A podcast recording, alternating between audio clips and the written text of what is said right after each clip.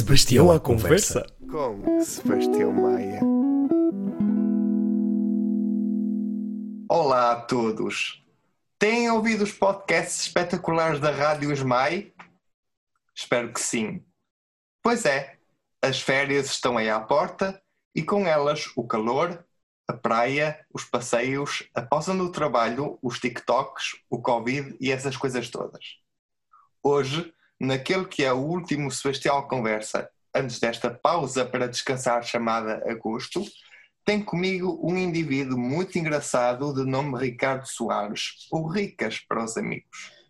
Uh, foi aluno da ESMAI, na licenciatura em Teatro, Variante e Interpretação, mais ou menos entre 2011 e 2014, Uh, tendo em 2013 participado num espetáculo no Teatro Nacional de São João, chamado Rosencrantz e Guildenstern estão mortos, texto de Tom Stoppard e encenação de Marco Martins. E atualmente é locutor do podcast Lembras-te, aqui da Rádio Esmai. Ricardo Soares, ou Ricas para os amigos, tudo bem? Tudo bem, Sebastião. Como estás? Eu estou bem. Pronto para esta nossa conversa? Sim, claro. Olha, eh, a primeira pergunta que te vou fazer é, é, tem a ver com uma frase interessantíssima que tu dizes no fim do teu podcast, que é para nos lembrarmos muitas vezes daquilo que já esquecemos. Pronto. Eu vou-te vou ser sincero, essa frase começa primariamente com uma brincadeira, não é? Hum, sim. Aproveitem para se lembrarem do que se esqueceram. Um, a verdade é que no início eu não a conseguia dizer se não risse e as primeiras gravações do podcast estão, estão comigo no fim a, a dizer essa frase um bocadinho a rir. ironicamente e a rir. Realmente é uma, frase, é uma frase irrisória, não é? É uma frase quase idiota. Mas ao mesmo tempo é uma frase que, que pode fazer muito sentido ou que pode trazer alguma realidade para esta, para esta nossa situação atual. Uh, do ponto de vista da quarentena, a quarentena obrigou-me de certa maneira a lembrar-me muitas coisas que tinha esquecido. E isso, por mais, uh, sabes, quase rascão que possa ser dizer uhum, que é um, o, o, romantismo é um, é um romantismo barato, mas a verdade é essa, a verdade é essa, nós esquecemos, às vezes esquecemos das, das coisas e temos que forçar-nos a lembrar delas. Muito bem. Um, olha, o que é que a Rádio Smite trouxe de importante? Ora, a Rádio Smite para mim foi um projeto muito interessante, não é? Primeiro porque. Primeiro trouxe uma realidade em termos de coletivo radiofónico que a mim me interessa muito. É muito interessante falar com as pessoas e conhecer as pessoas dentro de uma equipa em que todas elas têm podcasts muito diferentes, muito específicos, onde, onde todas elas têm personalidades muito fortes e fez-me conhecer novas pessoas e perceber mais como é que podemos funcionar dentro deste coletivo radiofónico. E ao mesmo tempo também me deu uma ideia sobre a rádio um bocadinho mais no ativo, digamos assim. Ter de fazer rádio, ter de estar para a rádio e ter de falar na rádio, penso que é apesar de que eu acho que nós fazemos não é bem rádio porque nós não somos tão institucionais, nem estamos dentro da mesma estrutura, não é? É muito mais dentro da onda de podcasts, que apesar de tudo torna tudo um pouco mais intimista. Mas acho interessante, ou achei muito interessante para mim, eh, a necessidade de tentar criar este mundo radiofónico na minha cabeça, não só nos podcasts com colegas, mas nos podcasts, no meu podcast pessoalmente. Muito bem. Uh tu já entrevistaste uh, várias pessoas no, no teu Lembras-te? Um, qual, foi, qual é que foi aquela entrevista ou aquela memória que mais gostaste? Se eu te, se eu te perguntar. Será que Esse, sabes responder? Acho que isso é muito difícil dizer, não é? Eu gosto de todas, de todas, de todas mesmo gosto, são todas elas muito diferentes. Eu gosto de dar liberdade criativa também aos convidados para eles fazerem o que eles quiserem na verdade eu acho que sou um bocadinho, ou estou um bocadinho influenciado pelo, também pelos meus gostos pessoais, porque a verdade é que, por exemplo, eu com a do Fábio eu rio-me que nem um perdido. E apesar de tudo é que eu gosto mais pela sua, pela, pela sua ingenuidade criativa, que eu acho que é muito engraçada, é do Alex, o Alex escreveu fazer, decidiu fazer um poema porque ele uh, não se sente muito bem, ou não se sente muito à vontade com estas coisas mais íntimas, de repente ter de partilhar com alguma coisa com o público tu na tua pessoa, então de certa maneira constrói ali uma personagem que clama um poema. e esse poema acaba no fim com uma, com uma tacada cómica que a mim me desmancha completamente e acho que é isso, é, é por isso que eu gosto mais. Mas o da Claire dá-me uma realidade muito diferente do que era a Esma, estás a perceber? Um, todos eles são, são particularmente interessantes também porque conheço a pessoa e porque me interessava a pessoa e saber um pouco sobre ela. E se, e se calhar foi isso que te, foi isso que te motivou a criar, a criar esse podcast, essa vontade de partilha de memórias? Sim, sem dúvida. Muito porque acho que toda a gente que anda na ESMAI acaba depois, quando sai, acaba por sentir uma nostalgia uh, constante sobre o que foi aquele tempo, porque além de ser a ideia de faculdade, que é uma, um tempo de mudança na tua vida e de construção de personalidade, foi também as, as ligações que se criam ali e que de repente vamos perdendo algumas, mas não as querendo perder e de certa maneira uh, revivendo uma vez mais pela voz das outras pessoas, um, uma pessoa está ali a tentar uh, matar a nostalgia. Olha, eu agora, agora que estamos a falar aqui neste, neste, neste podcast, se lembras-te, uh, tenho, tenho um desafio para ti. É que eu costumo, eu neste meu podcast, costumo presentear os meus convidados a algum ponto da conversa com um desafio. Uh, e o desafio de hoje que te lanço é muito divertido e é tu, e é tu criares aqui o teu podcast, tu lembras-te no Sebastião à Conversa. Ou seja, uh, tu vais dizer Olá, sou Ricardo Soares, não sei o quê, bem-vindos ao podcast, e depois vais-te convidar a ti para dizeres uma memória que tenhas desde maio. Estás preparado para isso? Ui, isso é muito. Vai sair uma coisa ao calhas completamente, vai ser muito aleatório isso.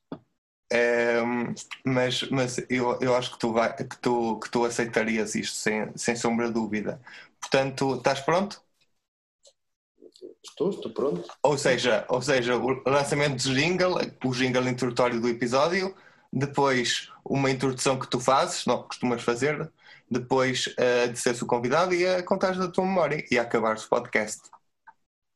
Portanto, uh, em 3, 2, 1, ação. Jingle, não sei o que, não sei o quê. Olá, bem-vindos ao episódio especial do podcast Lembras-te, eu sou o Ricardo Soares e estou aqui para relembrar Memórias 10 de Maio.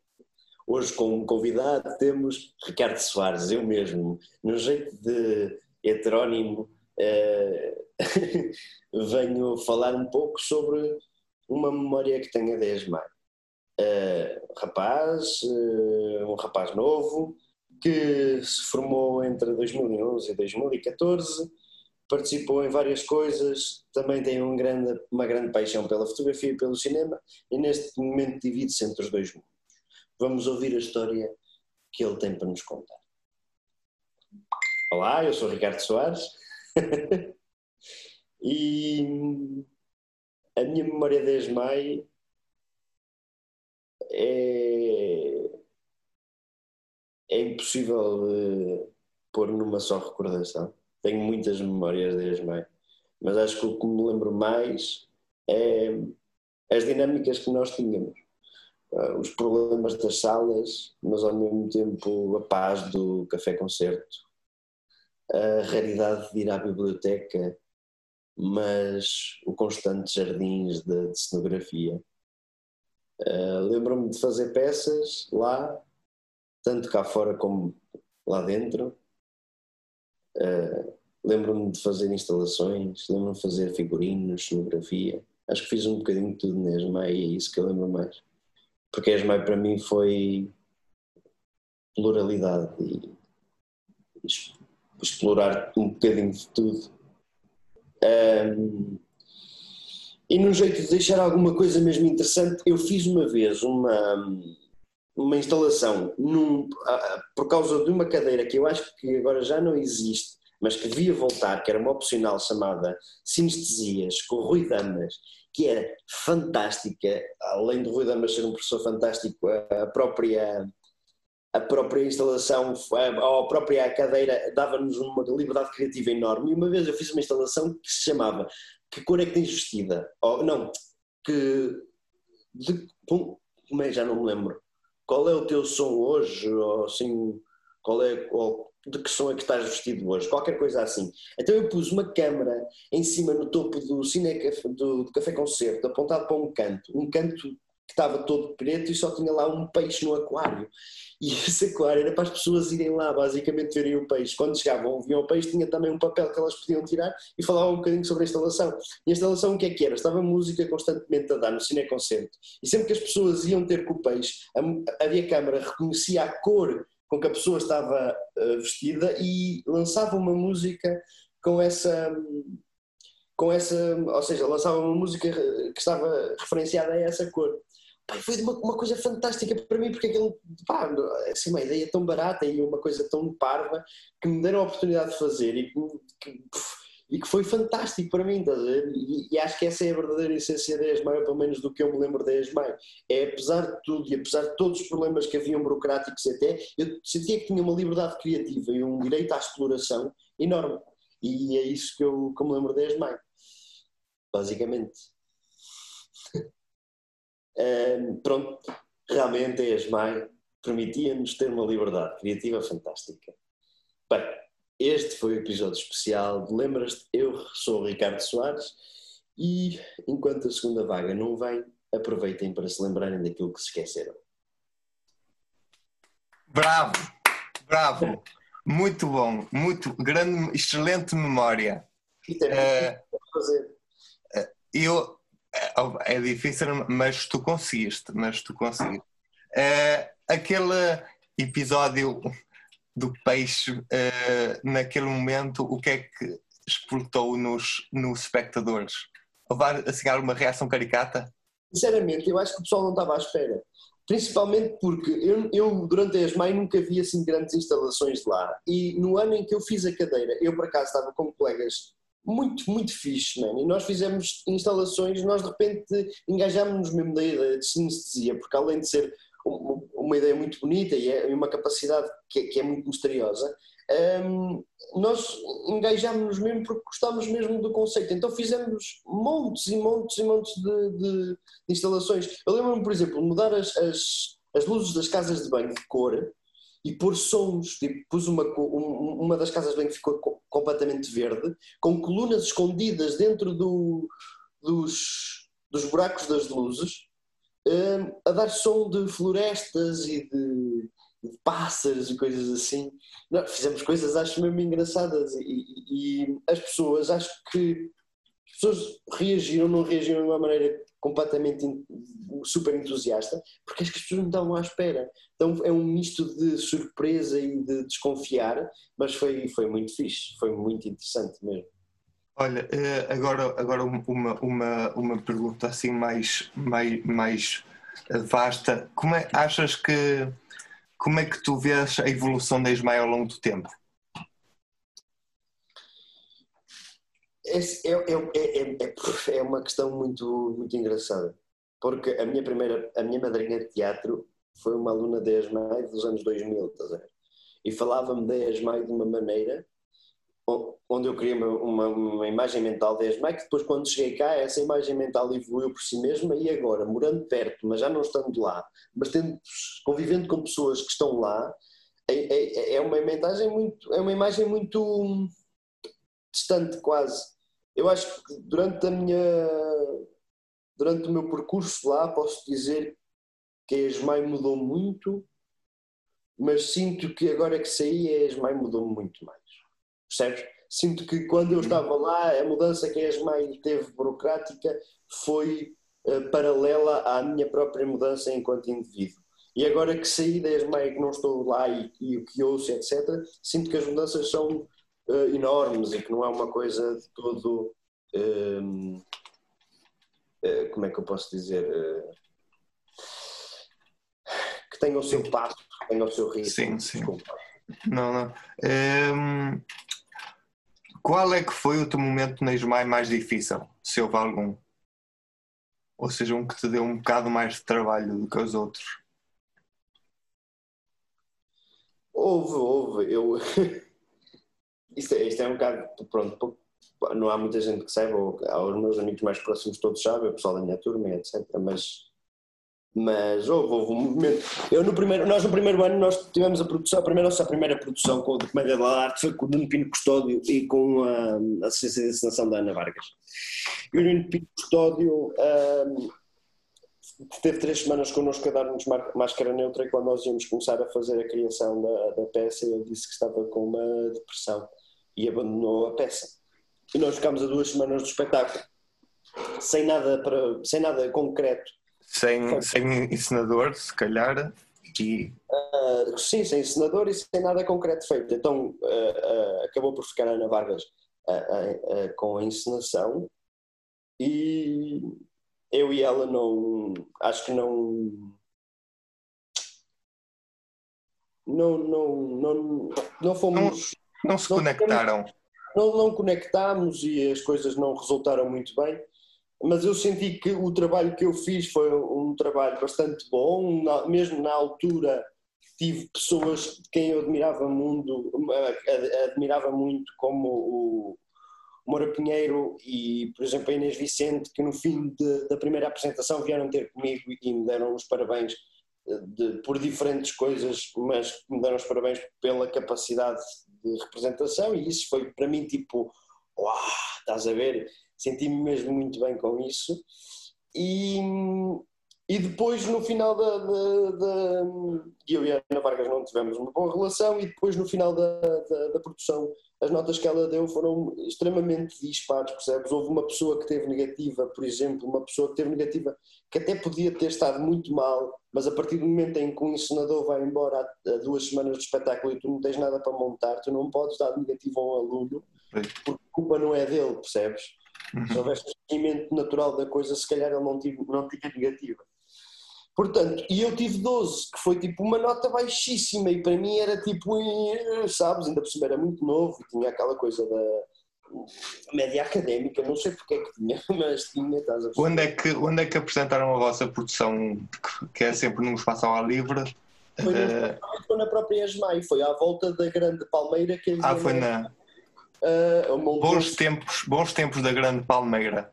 Bons tempos da Grande Palmeira. Montou-se uma grande bancada lá e apresentamos cá fora e foi muito fixe porque deu para fazer muitas dinâmicas. Eu lembro-me que me diverti ah, brava no espetáculo, que criei cenas cómicas que, que, que adorava, que era mesmo a minha cena e que realmente foi tipo, uau! E então depois tive 12 e achei o 12 tipo super incoerente e reclamei nota. E fui falar com a Inês Vicente, que era a minha mentora, etc. E reclamei nota. E a, e a, carta que me mandaram para casa com a nota reclamada, ou seja, as pessoas que me. Para quem eu fui reclamar a nota foi as mesmas pessoas que me deram a nota. E a carta que eu tive em casa chegava, tipo, era uma carta a arrasar-me completamente, com a mesma nota, e a arrasar-me completamente e a dizer que eu poderia ser um suposto erro de casting. Uh, e aquilo no primeiro ano, no meu primeiro ano, aquilo bateu-me tipo fortemente. Ainda por cima, tipo, eu tinha entrado em Lisboa e, e no Porto e decidi vir para o Porto porque para mim fazia muito mais sentido. Eu gostava muito mais do Porto, era mais perto. E receberes isso no, no teu primeiro ano deve, ser, deve, ter, deve ter sido uma coisa muito. A coisa de será que eu fiz a escolha certa? Será que eu devia ter feito isto? Será que estás a ver? Questionei Exato. muito sobre todas as situações, mas acabei por depois fazer uma reclamação maior e pagar uh, para isso e, e acabou por ter algum resultado, mas a, a, a nota foi o que foi, claro. foi um momento na minha vida na ESMAI que realmente me fez pensar se eu teria feito a escolha certa, etc, Sim, etc. Porque deve, deve ser um bocado, um bocado chato para um aluno do primeiro ano uh, ler que se calhar foi um erro de casting, se calhar... Uh... É, é, é, é, ainda por cima eu que sou muito orgulhoso, mas na altura ainda mais era, percebes? Um, fero o orgulho de uma maneira assim, e, e, acho que quando és mais novo as coisas ainda se levam mais a peito, percebes? E a mim magoou-me muito, eu achava que eu não, não havia o direito de dizer uma coisa dessas, quando de repente tipo, eu achei que a peça foi mesmo, que estive mesmo bem na peça e que vieram pessoas ter comigo dizerem, pessoas da quais eu admirava muito, estás a perceber? dizer-me que realmente eu estive bem. Como é que era possível este grupo de professores dizer que eu só tinha. Mas uma discrepância de 19 uhum. para, para 8, acho eu, imagina. Pois. É, é uma coisa louca. Não, é, é, é caso para dizer que, que é maior que a curva do coronavírus. É, bom, é, tu mantens contacto ainda com a tua turma? Ainda falas com eles ou foi cada um para o seu lado? Pá, com, com poucas pessoas, sou-te sincero. Assim, as pessoas com quem mais mantenho contacto, contacto real mesmo, é o Fábio o Alex e o Tiago Sarmento. Uh, porque foi um grupinho que nós acabamos por formar na ESMAI, que depois, ao sair, esse grupo manteve-se de certa maneira. Independentemente de nós termos ido todos para sítios diferentes, continuamos a encontrar e a fazer jantares de vez em quando e a estar todos juntos, e isso para mim é uma coisa que me agrada muito. Mas com as outras pessoas, é, opa, é muito de vez em quando, quando nos encontramos. Há pessoas com quem o tempo parece que não passa, não é? Tu estás sem falar com elas dois ou três anos e quando se encontra outra vez está tudo igual e fala-se tudo da mesma maneira e é tudo igual, e há outras pessoas que realmente tipo, sentes que se perdeu o contacto, que as pessoas mudaram, que tu próprio também mudaste, mas acho que é inevitável. Uh, vamos falar agora um bocadinho do, do espetáculo que tu, tu fizeste em 2013 no São João. Uh, este Rosencrantz e Irland Stern estão mortos.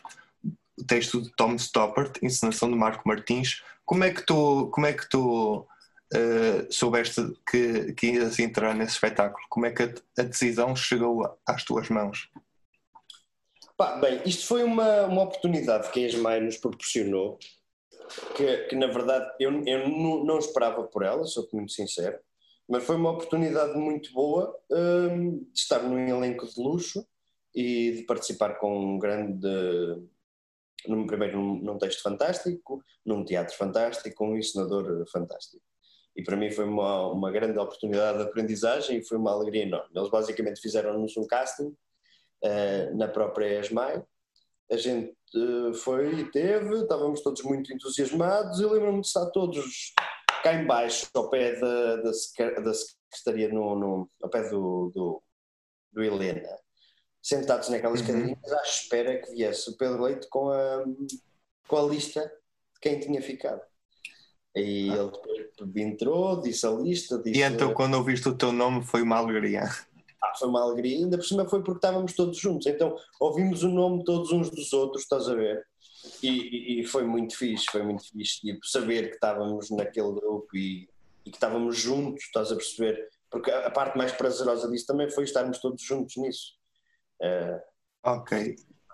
E, uh, como é, e como é que foi a tua relação, relação com, com os outros atores? Porque tu não tu trabalhaste com grandes nomes da, nacionais da, do teatro e da cultura, como o Bruno Nogueira, Gonçalo Oditan e Nuno Lopes. Sim, sim, sim. Eu acho que eles eh, foram todos extremamente, para, para, para, tendo em conta quem são e etc., foram todos extremamente generosos connosco eu senti que por vezes acho que devo ter sido um bocadinho arrogante, porque admirava-os muito e queria saber muito sobre as coisas e etc. E, e, por vezes isso poderia ser um bocadinho arrogante, um bocadinho mal, mal, mal encarado. E eu senti sempre que eles foram sempre extremamente generosos connosco. Uh, falavam connosco, partilhavam ideias, foi, foi, foi muito interessante. O, o Gonçalo Boddington parte o pé no primeiro espetáculo e pá, na segunda semana eu torço o pé uma maneira que andar de canadianas como ele. E então eu fazia de Nuno Lopes nos primeiros espetáculos e o Fábio fazia de Gonçalo Waddington e depois nós trocámos para eu andar de canadianas como ele também andava, estás a ver? E toda esta abertura e toda esta noção de que coisas acontecem e que tudo se pode rearranjar e há uma maneira de, de jogar com as coisas criativamente. A mim encanta-me e senti-me mesmo muito bem naquela equipa e naquele projeto e foi uma coisa que me marcará pela, pela positiva, sem dúvida. Dirias se, se alguns no futuro tivesse uma oportunidade assim de trabalhar com um elenco de luxo, repetirias esse. Não digo nesse espetáculo, mas digo se calhar noutro, qualquer com outros atores. Sim, sim, muito provavelmente, porque foi uma experiência da qual eu guardo muito boas memórias e não o contrário. Se calhar se fosse o contrário não, não aceitaria tão, tão facilmente. E falando agora do futuro, esta nuvem incerta, hum, como é que tu vês o teu futuro neste momento? Olha, eu sou sincero, neste momento eu, eu tive quase todos os meus espetáculos cancelados. Hum, e os pequenos trabalhos que ia tendo deixaram de, de, de, aparecer. É? Está tudo muito complicado. Eu também faço muito trabalho de vídeo e de fotografia e, e é isso, está, está uma situação um bocado complicada. Eu estou a tentar, eh, neste momento, criar o meu próprio trabalho, estou com uma equipa e temos, eu fiz um cineconcerto o ano passado uh, para um para um festival de cinema que existe em Braga e, e esse cineconcerto foi bom e etc, mas acabamos por nunca fazer itinerância com ele, então neste momento reuni uma equipa e estou a tentar vender o espetáculo. E estou também a fazer uma curta-metragem, a minha primeira curta-metragem stop motion com o intuito de vender para algum tipo de, de, de coisa mais promoção, publicidade institucional, assim uma coisa. Vamos ver. Espero que estes dois projetos resultem, mas a verdade é essa. Neste momento ando a mandar candidaturas para todo lado, mais dentro da área do vídeo uhum. e da fotografia, porque é o que há mais neste momento, porque opa, a maior parte das coisas que eu tinha foi cancelada sem prospecção de, de acontecerem no futuro.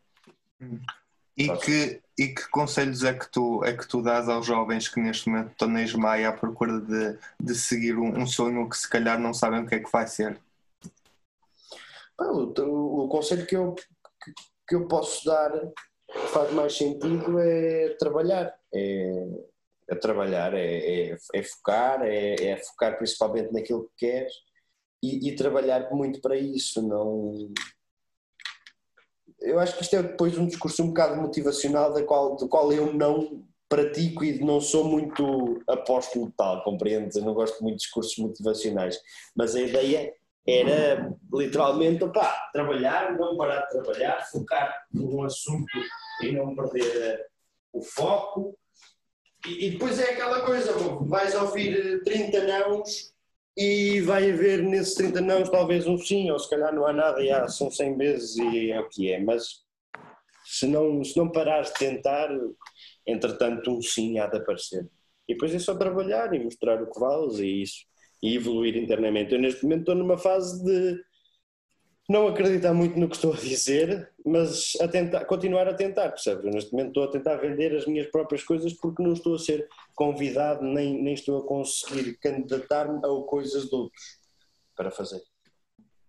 E o que é que, assim, uma última pergunta antes de fecharmos, o que é que a te trouxe que te fez crescer enquanto pessoa e profissional? Olha, trouxe uma percepção de diferentes realidades, que eu acho que isso é, é a coisa mais importante que a ESMAR me trouxe. Foi a capacidade de percepcionar diferentes realidades à minha volta.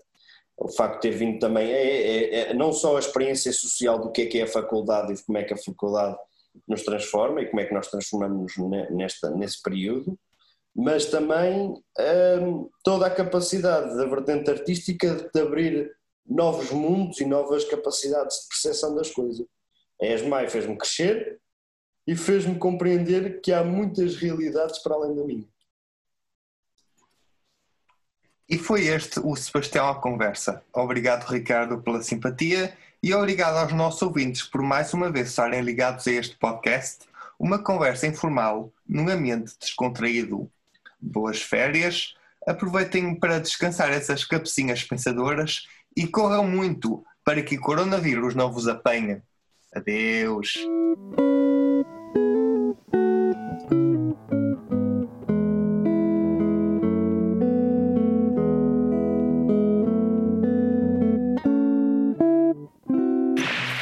Sebastião à conversa. Com Sebastião Maia.